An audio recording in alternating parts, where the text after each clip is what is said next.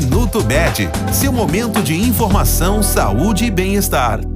A alergia, um dos problemas de saúde que mais acometem as pessoas ao redor do mundo, é um dos assuntos abordados neste mês. Isso porque 8 de julho é o Dia Mundial da Alergia.